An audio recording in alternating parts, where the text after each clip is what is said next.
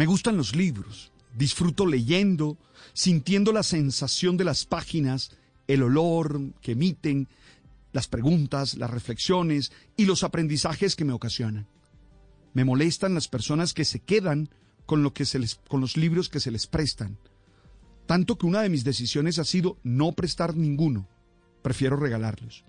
Por eso ayer me divertí leyendo un artículo periodístico de una biblioteca pública en Vancouver, Canadá, en la que los empleados, revisando las devoluciones de los libros prestados, se encontraron con una nota que decía, muchas disculpas por el ligero retraso, 51 años, pero es, está en muy buen estado.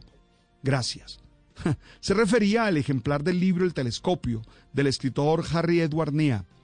La situación fue compartida en las redes y recibió muchos comentarios simpáticos, pero la verdad para mí fue una ocasión de varias reflexiones. Primero, la necesidad de leer más.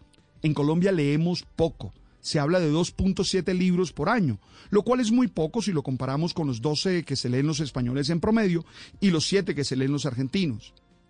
Según Emily Temp, basándose en los datos del Centro Pew, dice que los tres perfiles de lectores son el medio, que lee 12 libros anuales, el voraz, que lee 50, y el superlector, que puede llegar hasta leer 80 libros.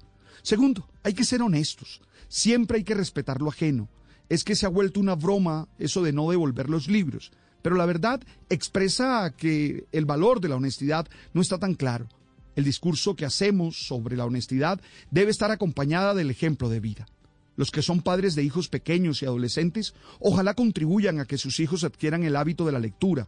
Eso les abrirá la mente y les posibilitará comprensiones realmente gratificantes para su vida. Claro, que ya hoy está de moda leer en los Kindle y en las tabletas, pero lo importante es que siempre haya lectura. Esa anécdota me sirvió para entender lo bendecido que somos aquellos que aprendimos a viajar y a conocer mundos fantásticos en las letras y en las páginas de los libros.